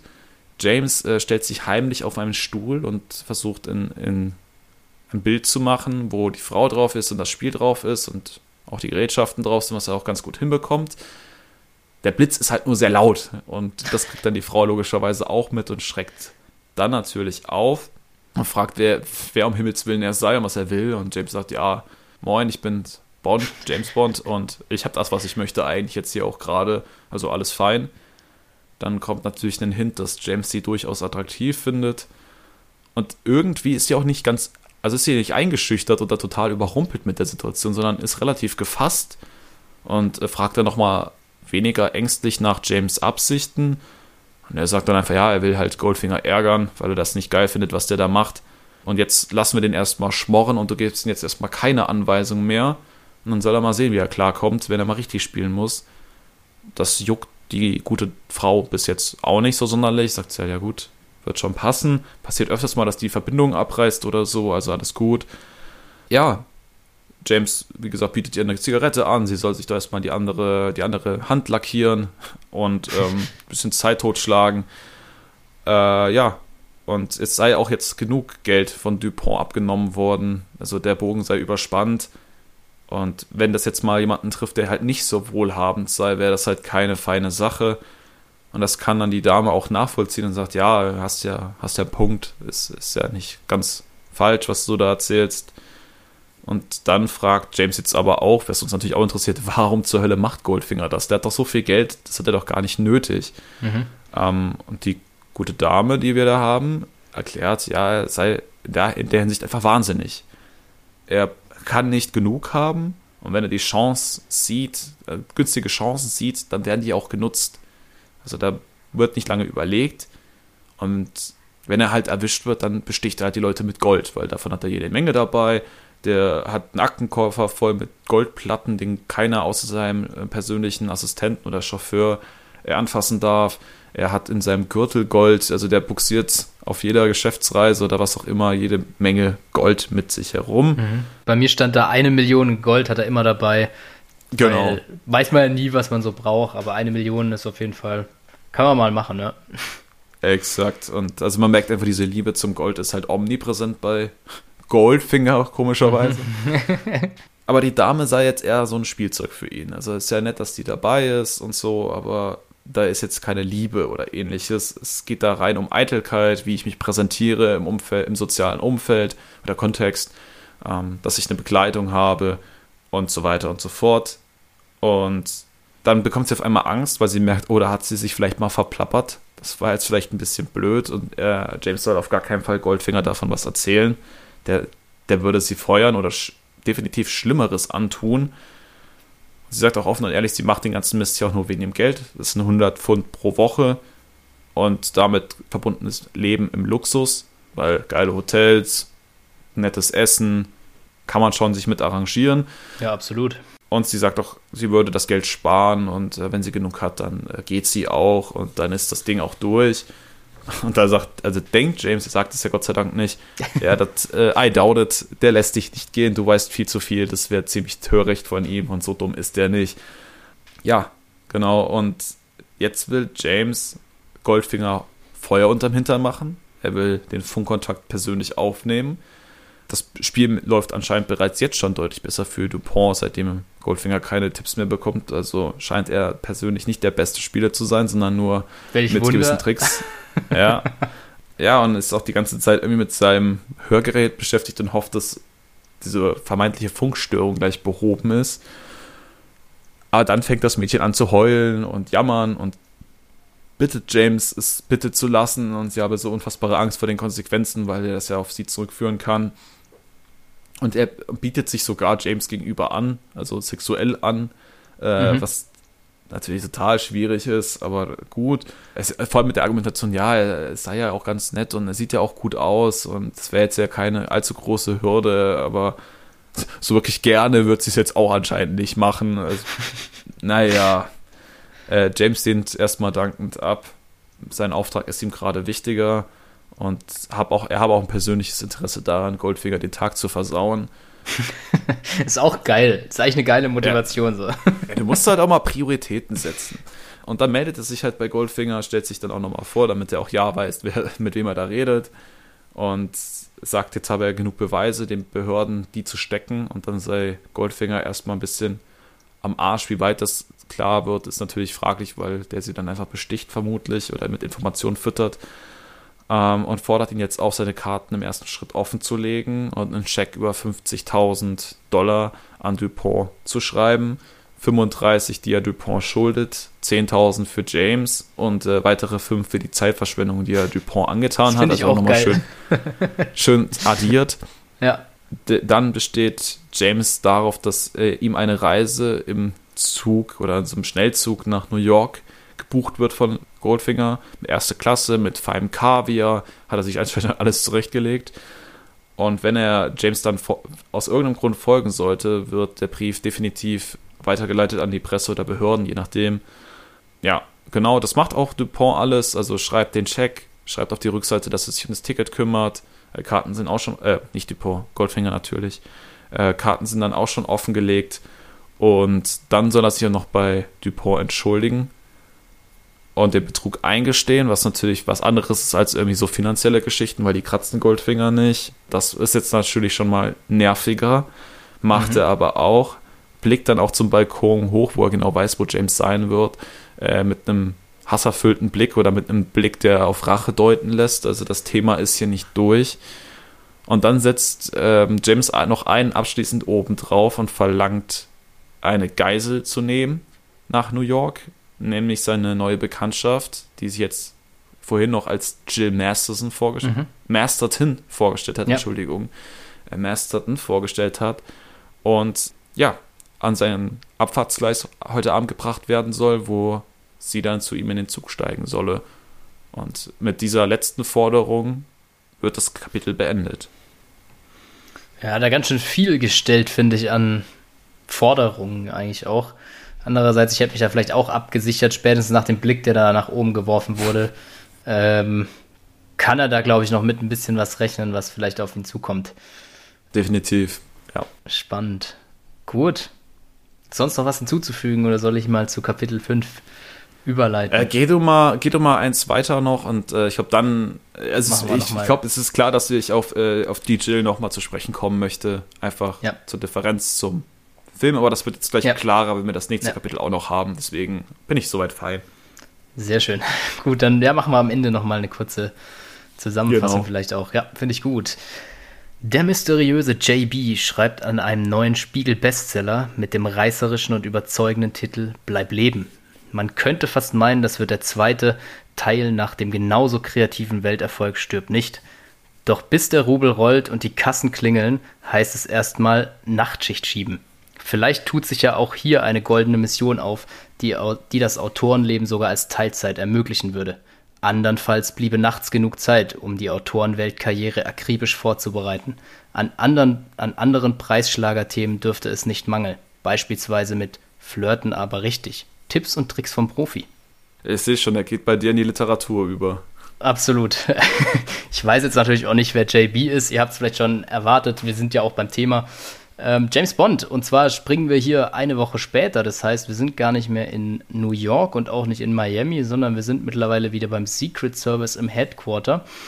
Und er hat Nachtschicht äh, geschoben oder auferlegt bekommen von M, die er jetzt eben schiebt oder schieben muss und muss sich damit nervigen Sachen auseinandersetzen und bekommt gerade einen Anruf von der Station H aus Hongkong was unseren Verdacht aus dem letzten Buch im Übrigen bestätigt, dass die Station ja, einfach mit den. Anfangsbuchstaben des Landes oder der Stadt. Ja, äh, also manchmal sind wir auch ein bisschen blöd, einfach habe ich das Gefühl. Das ist schon sehr offensichtlich gewählt und wir wollen da ja. irgendwas Größeres reininterpretieren. Das ist schon sehr blöd. ja, wir, wir hatten halt was Gehaltvolleres erwartet, aber Sei es drum. Ähm, von dort ruft äh, Universal Exports an und die haben ein Problem mit ihrem Mango-Transport, der bis zum Ende des Monats bezahlt werden müsste. Das alles ist natürlich als Deckung äh, verwendet. Eigentlich geht es hier um eine ähm, Lieferung Haftminen, über die Bond auch Bescheid weiß. Und die Zahlung die noch aussteht, soll eben signalisieren, dass hier etwas im Argen liegt und äh, schneller Handlungsbedarf erfordert wird. Entweder eine Auseinandersetzung mit dem äh, chinesischen Spionagedienst oder sonst irgendwelchen Problemen, ähm, sodass die Haftminen da jetzt wohl gebraucht werden. Bond ruft dann natürlich in der Abteilung Q an, um das, äh, oder Q, wir bleiben hier beim richtigen Namen, um diese Lieferung eben zu veranlassen und danach hängt er seinen Gedanken so ein bisschen nach an die Station H, bei der er anscheinend auch schon gewesen ist was wir jetzt natürlich bisher noch nicht gehabt haben, ähm, und denkt an seinen Kollegen Dixon. Ich bin aber gerade überlegen, ob das in irgendeinem Film dran kommt. Helf mir gerne auf die Sprünge, ich kenne ja nicht alle. Hongkong ist ja. er, glaube ich, schon mal, aber ich habe jetzt gerade kein konkretes Bild vor Augen. Ja, wenn dann in Man lebt nur zweimal. Aber ich bin mhm, mir da das könnte natürlich sein. Sicher. Aber welches ist Man lebt nur zweimal? Welches Buchband? Das wäre jetzt die Frage, weil es müsste ja davor gewesen sein. 5 und 6 nee, nee, haben wir ja schon gehabt. Also, zwölf, genau. ist der zwölfte Buchband. Ja, nee, also kann es nicht sein. Naja, vielleicht kommt es ja. Vielleicht kriegen wir irgendwann eines Tages die Auflösung, wo es uns dann auffällt. Um da nochmal zurückzukommen, die Nachtschicht, ähm, da hat Bond mehrere Tage äh, verordnet bekommen von M, weil er meinte so, ja, hier, du bist so entfremdet von der Büroarbeit. Ich hole dich jetzt mal nach sechs Jahren 007 aus, äh, 00 Außeneinsatz äh, wieder zurück ins Büro, da wirst du mal wieder ein bisschen geerdet und rostest nicht ganz so ein, was die ganzen sozialen Kontakte und die Büroaufgaben äh, angeht. Bond war da natürlich weniger begeistert von, aber findet es dann letztendlich gar nicht so schlecht äh, und findet doch Spaß daran, weil er bekommt so die ganzen Geheimnisse der verschiedenen Abteilungen mit, was so ansteht und außerdem, nicht zu vernachlässigen, die Fürsorge des hübschen Dienstmädchens kommt ihm natürlich auch entgegen. Äh, wenn er was braucht, kann er da mit dem Daumen schnipsen quasi äh, oder mit, ja, mit den Fingern schnipsen und bekommt dann eben das, was er will. Kaffee oder Sandwiches. Genau. Mm. Oder den guten Tee, wie es halt in England immer richtig äh, wichtig ist. Genau, aber viel wichtiger ist ihm eben bei dieser Nachtschicht, wo er Spaß dran findet, sein ah, anderes Vorhaben. Dann hast du das, hast du die Information auch nicht mit dem Tee? Nee. Dass er, dass die gute Dame ihm Tee bringen gebracht hat und er meinte, die, die Pisse, sorry, die, das passt ja nicht an. Das Tee sei der Untergang des britischen Empires und damit möchte nichts zu tun haben. Sie soll einen Kaffee machen. Das nee, soll, also Tee trinken. Ah, also dahingehend ist er überhaupt nicht Englisch. Okay, ja, dann bin ich unabsichtlich in diese, in dieses, dieser, diesen Fauxpas reingerannt. Äh, spannend. Nee, hatte ich nicht. Sorry dafür. Schön, dass du es erwähnt hast, sonst hätte ich es vergessen. Ja, voll gut. Ähm, nee, er hat aber dann darüber hinaus, nachdem er hoffentlich dann seinen Kaffee bekommen hat, das weiß ich jetzt nicht, widmet er sich aber seinem zweiten äh, Vorhaben, seinem geheimen Talent hier. Er ist nämlich guter Autor und möchte da sein neues Projekt Bleib leben vorantreiben. In dem soll es darum gehen, in einem Handbuch für die Geheimdienstmethoden äh, des Kampfes ohne Waffe eben die wichtigsten ja, Sachen zusammenzutragen von verschiedensten Geheimdiensten, also nicht nur dem britischen, sondern auch dem russischen, wo er jetzt gerade auch im Moment äh, an einem sowjetischen Buch sitzt und da ähm, in einem sehr plump geschriebenen äh, Buch die wichtigsten Kniffe und Tricks herausarbeitet und zusammenfassen will, da die mit an ekelhaft ja nicht zu übertrei also nicht zu überbieten sind, empfindet er dabei sogar Abscheu, aber will die natürlich trotzdem ins Lehrbuch quasi mit aufnehmen. Allerdings ist er nicht so ganz bei der Sache, driftet da auch immer wieder ab an Gedanken äh, an seinen Miami Airport Aufenthalt und was da noch so abging und hat jetzt da dann auch eigentlich erstmal genug und die Schnauze voll von Gewalt, weil ja davor in Mexiko es jetzt auch nicht gerade so ganz schön war. Das heißt, er legt das Buch erstmal beiseite und da kommen die Gedanken natürlich an seine Zugfahrt äh, und an Goldfinger gerade richtig. Über die Zugfahrt zunächst ja, kriegen wir noch ein paar Informationen. Er ist dann eben nach New York gereist. Es war natürlich herrlich unterwegs. Bei Shampoos und Sex äh, gab es natürlich nichts auszusetzen. Ich habe so das Gefühl, er mag Zugfahrten mit entsprechender Begleitung. Aber ich finde es auch spannend, dass, Jill, ja? Äh, dass die Frauen immer irgendwie so krass äh, äh, geil auf ihn sind, in Anführungsstrichen. Ja, hier, ich habe mir vermerkt, sie hat sogar darum gebettelt, dass er noch eine Runde Permanent. Mehrmals, ja. Also läuft glaub, bei ihm auch. Muss die hart Metapher, Die Metapher, als wolle ein Kind Bonbons. Das fand ich sehr zielführend. Oh, okay, ja. nee, das, das hatte ich, äh, hatte ich bei mir keine drin, die, die Metapher. Äh, spannend. Genau, äh, im Großen und Ganzen lief es natürlich alles super gut. Laut Jill oder Jill hat ja, Goldfinger seine Niederlage auch akzeptiert, da wird nichts mehr kommen. Die 10.000 hat er auch gleich äh, Jill übergeben, die hat er gar nicht haben wollen. Ähm, und ja, genau, so war die Zugfahrt eigentlich ein voller Erfolg. Goldfinger hingegen lässt ihm noch nicht so richtig Ruhe, deshalb ruft er da mal im Archiv an ähm, und will einfach mal seinen Namen ja, durchchecken lassen. Bond wird ähm, zurückgerufen, sobald es was Neues gibt, weil jetzt im Moment der Name nichts, nichts groß aufploppt. Als er dann ja, das Telefon erneut klingelt, wird er eben aus seinen erotischen Zugfantasien herausgerissen. Und der Anruf bringt aber auch nichts Neues ein. Also der einzige, der noch am Leben ist, ist ein russischer Ex-Soldat, der auch Goldfinger heißt und dem fehlt dazu noch ein Bein. Also das kann nicht Goldfinger sein, der ihm dagegenüber gesessen ist. Ähm, das heißt, die weitere Option wäre jetzt in einem weiteren, weiteren Archiv nachzusehen und im CID-Archiv, ich weiß nicht, wofür die Abkürzung stand, äh, vielleicht hast du da eine Auflösung. Äh, tatsächlich nicht, nee. Ja, ist halt einfach ein weiteres Archiv, wo er noch nachchecken könnte. Und dafür braucht man aber ein Phantombild. Und das fand ich spannend, dass sie damals schon eine Maschine hatten, die Identicast, hieß sie bei mir, die mhm. äh, ein Gerät zur Gesichtsrekonstruktion ist.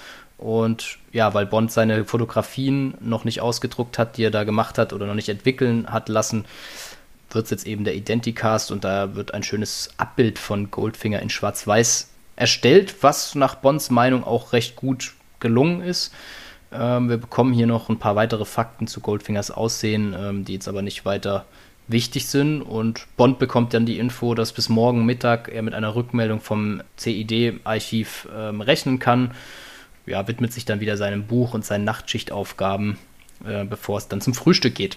Frühstück wird aber schwierig, weil natürlich M entschieden hat, zu Dienstbeginn morgens gleich mal bei Bond durchzuklingeln und ihn zu sich zu zitieren, was Bond aber für eine gute Nachricht hält, dass er zu M zitiert wird. Er freut sich da schon richtig drauf, vielleicht auch aus dem Nachtschichtleben rauszukommen und hofft natürlich, dass M für ihn einen neuen Fall bereithält und fragt sich aber, ob es wirklich so ist. Und ja, kommt dann zu, zu M und der äh, erklärt ihm, ja, er hat gestern mal mit, der, mit dem Chef von der äh, Bank of England zusammen Abend gegessen, was man halt so tut in der High Society.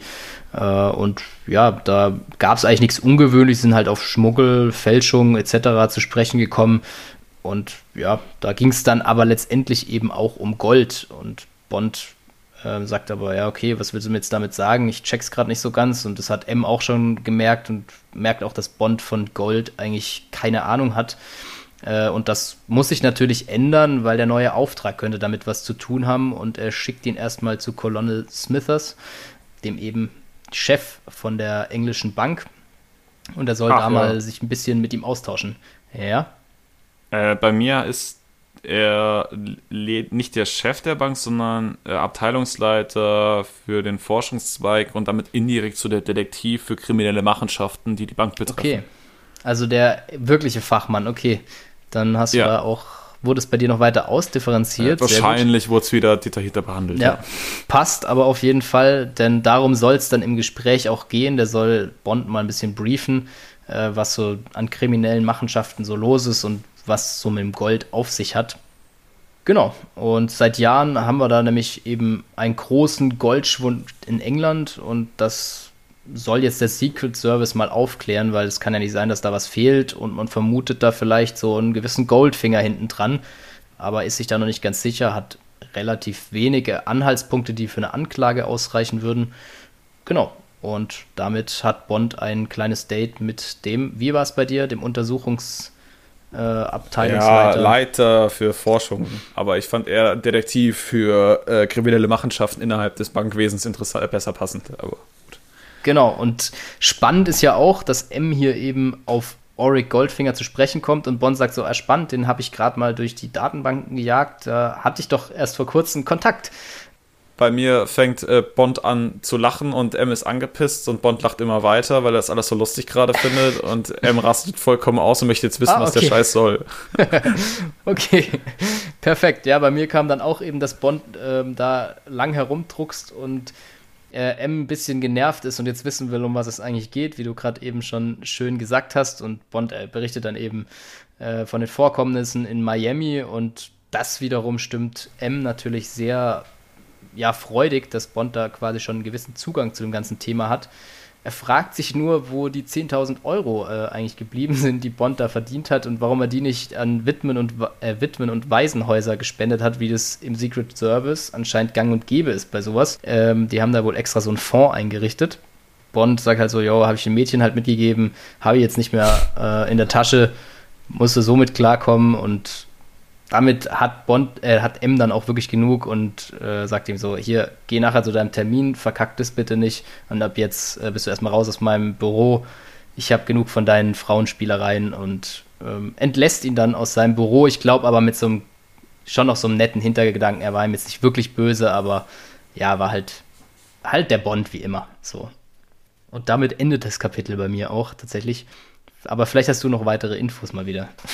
Nee, gar nicht so sonderlich. Also, äh, er, also er macht ihn halt auch darauf hin, weil er kennt persönlich auch Goldfinger vom Bridge-Spielen, dass sie mhm. im gleichen Club verkehren und sagt, oh, der ist irgendwie ein bisschen seltsam, aber das ist jetzt auch egal, weil er ist angeblich hinter der Bank of England her und äh, damit bist du jetzt automatisch hinter ihm her. Ähm, und so ja. schließt sich halt dieser Kreis und ich finde das tatsächlich, tatsächlich ganz spannend, wie das Ganze aufgebaut worden ist. Also das, das Lustige ist ja, ähm, das Buch ist ja in mehrere Teile unterteilt. Mhm. Ich glaube in drei. Und ja, genau. der erste Teil endet mit dem siebten Kapitel. Und ich habe jetzt gerade das Gefühl, entweder hatten wir mächtig Glück mit unseren fünf Kapiteln, mhm. weil das wie so ein kleiner Zyklus schon war. So, ja. ähm, Goldfinger kennengelernt, bla bla bla bla. Und jetzt die Verbindung dazu, dass der uns noch ja, und der definitiv nochmal über den Weg laufen wird. Ja. ja. Äh, sehr, sehr passend tatsächlich. Ja, stimmt. Und jetzt kann ich ja auf den Punkt zu sprechen kommen, rum um Jill Masterton. Nämlich im Film ja. haben wir diese sehr ikonische Szene, wie sie Gold überzogen, mhm. tot mhm. im Bett liegt. Und hier lebt sie ja augenscheinlich, stand jetzt noch, und ja. hat mit James sogar noch so eine Honeymoon-Fahrt gehabt letztendlich. Genau. Also da schon mal der erste größere Unterschied. Mhm. Nach diesem ganzen Einleitungsteil, der natürlich äh, anders war als im Film. Und dass Bond und Goldfinger sich schon gesehen haben, nicht nur gehört haben, wie es im Film war, mhm. sondern wirklich face-to-face gesehen ja. hatten, auch wenn es nur kurz war. Und damit ja. Und er den Namen auch schon kennt, sozusagen, ne? Damit genau. was mit dem Namen verbinden kann von James Bond. Und wir hatten ja dann im Film dieses Golfspiel, wo sie nochmal aufeinander getroffen mhm. sind und die ganze Zeit dieses Ding im Raum stand von wegen, ja, ich weiß genau, wer du bist, aber mhm. ich kann es halt noch geheim halten, weil wir haben uns ja nie offen gesehen. Also mit ja. diesem Element wurde halt gespielt bis zum Ende. Das kann man jetzt, also selbst wenn die jetzt noch zusammen Golf spielen, werden wir das ja nicht haben, weil die kennen sich ja schon. Ja. Das Element fällt dann schon mal raus. Ähm, das fand ich auch sehr interessant und bin gespannt, wie sich das jetzt dahingehend entwickelt, aber wir werden sehen. Ja, bin ich auch total gespannt. Ich finde einerseits, das ist mir auch beim Lesen so aufgefallen, einerseits finde ich es total nah am Film dran, weil man ist voll im Bilde, finde ich. Aber wenn man genau drüber nachdenkt, fallen schon viele charakteristische Sachen, wie zum Beispiel der Tod von ähm, Jill, äh, der ja jetzt noch nicht kam im Buch, äh, fallen dann schon irgendwie raus. Aber ich finde, also da haben beide Seiten, also das Buch finde ich cool so zum Lesen, aber auch der Film hat da, oder die Filmemacher haben da gute Arbeit geleistet, dass das trotzdem gut reinpasst und man jetzt nicht merkt, so ist vielleicht noch dazugekommen, haben wir vielleicht ein bisschen was umgestellt.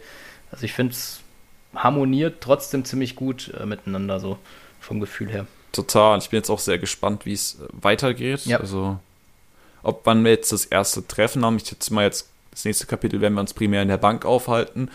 Und mhm. bei dem Gesprächen, so dass äh, Bond entsprechend gebrieft wird und äh, wir dann irgendwann jetzt wieder auf Goldfinger stoßen, ob der dann ja noch ein bisschen mehr Text bekommt als jetzt in dem vorletzten Kapitel, wo er da halt mal so ein paar Sach rudimentäre Sachen sagen durfte, wie hey, ja. ich spiele auch Golf und hey, ich zock lieber, als dass ich Golf spiele.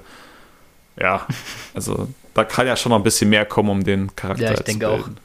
Aber er wurde jetzt immerhin schon mal vorgestellt. Mal schauen, wie er sich dann, wie er sich dann verhält. Ähm, das werdet ihr natürlich dann bei uns in den Folgen hier erfahren. Also dranbleiben. Sehr gut sehr gut, äh, eine gute Überleitung auch zum Schlusswort tatsächlich. Dadurch, dass wir diesmal nur fünf Kapitel in Anführungsstrichen behandeln, haben wir A die Hoffnung, dass wir euch nicht mit Informationen erschlagen und B äh, auch die Hoffnung, dass wir die Folgen wieder ein bisschen kürzen. Genau heute mit diesem ja, halbwegs langen Exkurs im Bereich des Antisemitismus hatten wir dann nochmal was, was äh, natürlich auch Zeit gezogen hat, aber ich denke, das war jetzt mal an der Stelle ganz angebracht, das zu nutzen, so dass wir da nochmal tiefergehend irgendwie drüber sprechen konnten und trotzdem äh, all unsere Kapitel vollumfassend natürlich behandelt haben, mit allen wichtigen Side-Facts, mit allen wichtigen Randinformationen und Absolut. euch hoffentlich hungrig auf mehr gemacht haben, Ja. ähm, so dass ihr in zwei Wochen dann erfahrt, wie es weitergeht mit den nächsten fünf Kapiteln. Genau. Sehr schön. Buch hat auf jeden Fall Lust auf mehr gemacht für uns. Ich hoffe, wir mit unserem Podcast für euch auch. Und dann sehen wir alle zusammen, wie es dann im nächsten, in der nächsten Folge weitergeht, würde ich sagen. Wunderbar. Dann wünschen wir euch noch einen schönen Tag, eine schöne Restwoche, ein Genau. schönes Wochenende oder wann immer ihr euch das anhören werdet. Auf jeden Fall eine schöne und besinnliche Adventszeit, wenn es denn jetzt zeitnah natürlich sein sollte. Und bis dahin, wir freuen euch, wenn wir wieder, wir freuen uns so rum, wenn ihr wieder dabei seid. bis dann. Ciao.